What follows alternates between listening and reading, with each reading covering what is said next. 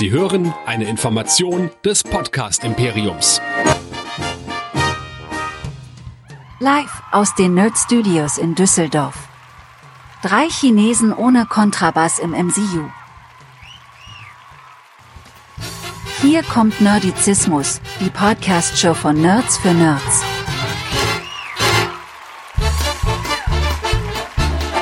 Heute mit Hero Nerds, dem Superhelden-Podcast.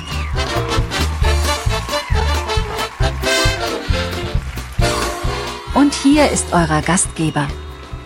Hier ist Chris. Also herzlich willkommen bei Nerdizismus, dem Podcast für Nerds und Cosplayer. Mein Name ist Chris und ich möchte euch heute ganz kurz mal in einem spoilerfreien Review meine Eindrücke zu Shang-Chi and the Legends of the Ten Rings erzählen. Der 25. Film im MCU, das ja dann 2008 gestartet ist mit äh, Iron Man und 25 Filme haben wir da jetzt schon und wir warten ja immer so ein bisschen auf die Superheldenmüdigkeit, aber sie will sich irgendwie nicht so richtig einstellen. Ich war ja persönlich mit dem letzten MCU-Film, der ja nicht in der richtigen Reihenfolge war, nämlich mit Black Widow, nicht so zufrieden. Bei Michael und bei unserem Gast, dem Papa Basti, kam er sehr gut an. Ich war mit Black Widow überhaupt nicht so zufrieden und dachte eigentlich so, ah, vielleicht setzt sie jetzt ein, die Superheldenmüdigkeit bei mir. Dann kam Suicide Squad und hat mit seiner verrückten Weirdness das Ganze dann doch nochmal ein bisschen zurückgeholt. Aber ich muss ganz ehrlich sagen, Ladies and Gentlemen, ich habe einen neuen Favoriten. Jetzt nicht unbedingt der beste MCU-Film, aber Shang-Chi and the Legends of the Ten, Ten, oh mein das ist ein Titel, ne? Shang-Chi and the Legends of the Ten, Ten Rings, mein Gott, ist wirklich ein richtig guter Film. Punkt. Warum? Möchte ich euch gleich möglichst spoilerfrei erzählen.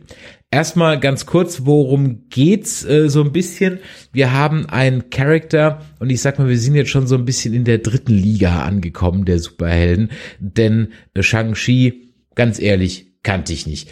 Mir ist im Nachhinein eingefallen, dass ich als Kind am Kiosk immer so Bruce Lee Comics gesehen hatte, beziehungsweise ich dachte, das wären Bruce Lee Comics, waren es dann aber wohl irgendwie nicht.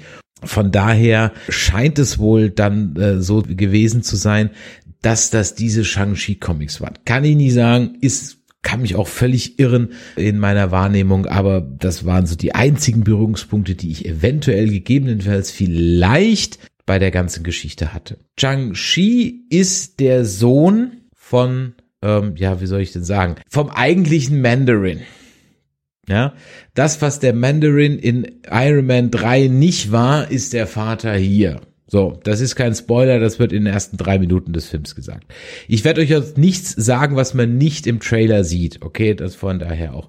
Die Frage aus dem Chat, wie ordnet sich der Film in die NCU-Chronologie ein? Nach Endgame? Ja, nach Endgame. Damit auch den Folgen nach dem Blip. Also auch da wieder das, was man kennt aus Falcon and the Winter Soldier, also die Nachwirkungen des Blip, beziehungsweise der Leute, die wieder da sind, das ist aber ganz am Rande nur ein Thema, also wirklich ganz, ganz, ganz am Rande. Der Film ist schon eine Vorbereitung auf das Multiverse mit diversen Cameos, die ich hier jetzt nicht näher beleuchten werde, aber der bereitet schon das Multiverse vor. Wir haben einen mit 132 Minuten leider wieder viel zu langen Film. Es gibt zwei, drei Kritikpunkte bei dem Film, die mache ich jetzt mal am Anfang, weil dann haben wir es weg. Der Film ist definitiv zu lang. 132 Minuten gibt die Geschichte nicht her.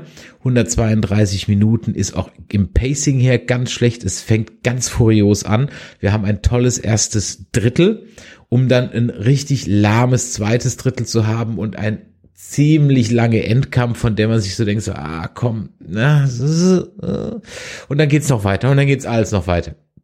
Es gibt für alle, die es wissen wollen, zwei Post-Credit-Scenes, eine Mid-Credit-Scene und eine richtige Post-Credit-Scene, also sitzen bleiben.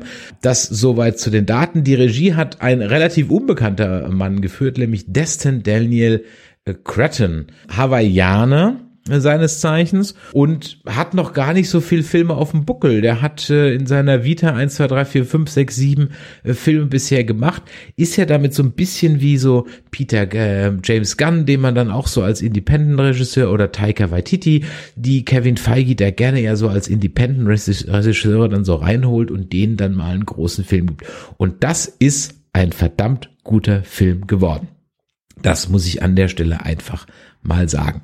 Es geht um die Geschichte von Sean, aka Shang-Chi, wie gesagt, dem Sohn eines Verbrecherkönigs oder Verbrecherbosses, der, nämlich dem Mandarin, der ja auf der Suche ist ein bisschen nach sich selbst und der durch einen mysteri mysteriösen Brief seiner Schwester an seine alte Vergangenheit erinnert wird und sich dann äh, sie aufsucht und dann entspinnt sich die große Geschichte. Ihm zur Seite steht Katie, gespielt von Aquafina, die für mich so ein bisschen das Highlight des Films war. Äh, ich habe ihn auf Englisch gesehen, ich kann also nicht sagen, wie sie im Deutschen rüberkommt, aber das Comedy-Timing äh, von Aquafina ist wirklich sensationell.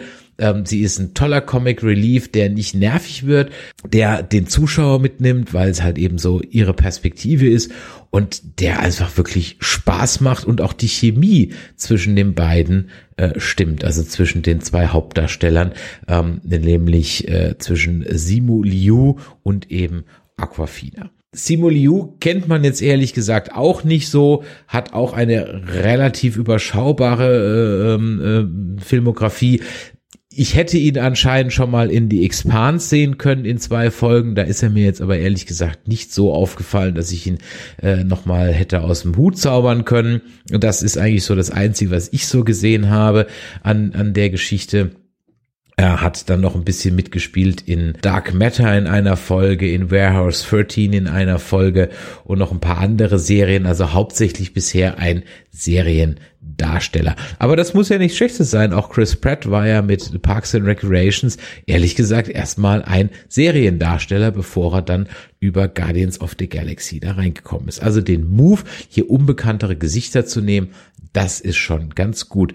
Unbekannt ist aber dann der Rest des Castes ehrlich gesagt nicht. Und an der Stelle muss ich ganz ehrlich sagen, schaut euch den Cast nicht an, weil wenn ihr euch bei IMDb den Cast anschaut, dann werden leider die Cameos schon gespoilert. Deswegen möchte ich das an der Stelle jetzt einfach mal nicht tun. Aber es sind zwei wirklich äh, drei, vier gute Cameos dabei. Vielleicht sogar so ein Ticken, sogar zu viel, weil sie manchmal ein bisschen ablenken. Was gibt's noch zu sagen? Es ist ein klassischer Abenteuerfilm. Es ist so ein richtiger Abenteuerfilm, der auch funktionieren kann, wenn ich vom MCU keine Ahnung habe. Und eigentlich ist der Film immer dann nicht so gut, wenn er sich krampfhaft versucht, ans MCU nochmal irgendwie anzubiedern oder irgendwann so sich bewusst wird, oh verdammt, ich muss ja noch ins MCU reinpassen, weil sonst habe ich hier äh, meine Aufgabe irgendwie verfehlt. Das ist eine Hommage an das 80er Jahre ja, der Film spielt nicht in den 80ern, spielt er jetzt, aber eine Hommage an das 80er Jahre Abenteuerkino. Da sind ganz kräftige Indiana Jones Vibes dabei. Da sind ganz kräftige Mulan Vibes dabei. Da sind ganz kräftige Crouching Tiger Hidden Dragons äh, Dinger dabei. Auch ich würde mir sogar fast wünschen, dass dieser Destin Cretton, der also hier Regie geführt hat, der auch sich als zum Teil für das Skript verantwortlich gezeichnet, dass der mal vielleicht mal Indiana Jones kriegt, vielleicht mal Star Wars kriegt, irgendwie sowas in der Art, weil genau so stelle ich mir so einen Star Wars Film vor oder so einen Indiana Jones Film vor. Das hatte wirklich bis auf zwei, drei kleinere Durchhänger, die jetzt auch weiß Gott nicht langweilig waren, aber wo es halt so drei, vier, fünf über, überlange Expositionsbomben gab, ja, wo ich mir so denke so, ah, okay, äh, das, das hätte ich, hab, weiß ich schon, muss man nicht noch dreimal erklärt werden, war das eigentlich wirklich richtig toll und ich habe nicht ein einziges Mal auf die Uhr geguckt in der Vorstellung und das ist ein gutes Zeichen, weil Black Widow habe ich ziemlich oft auf die Uhr geschaut. Also von daher, wer auf Fantasy steht, wer auf Fantasy Asian Style steht, Muya, Raya, äh, Mulan, Raya, Crouching Tiger, Hidden Dragon und so weiter, aber auch auf Martial Arts im Sinne von The Raid oder auch ähm, Daredevil, der wird hier richtig auf seine Kosten kommen. Wie gesagt, er würde auch ohne Marvel funktionieren okay, man ist fast ein bisschen reinge, reinge, wie soll ich sagen, äh, reingeschustert in die ganze Geschichte, aber es passt schon. Also, unerwartet gut. Der Trailer verrät nichts. Ihr könnt also den Trailer gediegen anschauen. Da wird nichts Essentielles verraten. Ich mache an der Stelle jetzt auch dann mal eben Schluss, denn sonst würde ich vielleicht zu viel verraten. Wenn die anderen Hero Nerds dann auch im Kino waren, werden wir sicherlich noch mal ein Spoiler Review machen wo wir dann auch darüber reden. Vielleicht das eine noch, es gibt gar nicht so viel zu spoilern.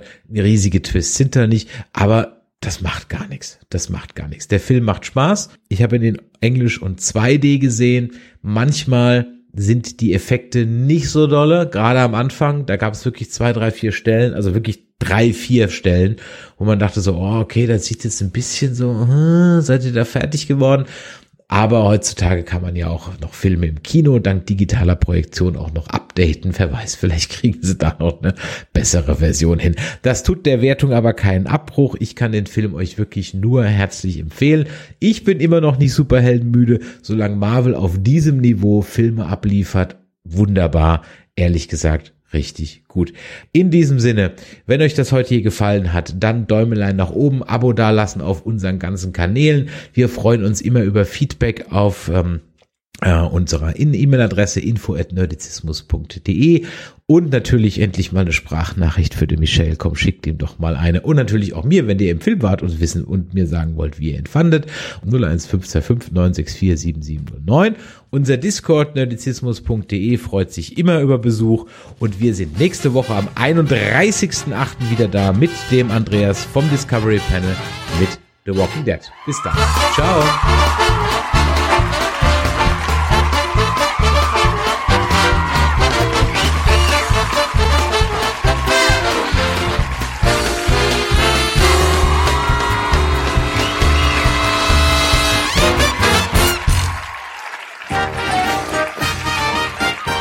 Produktion des Podcast Imperiums.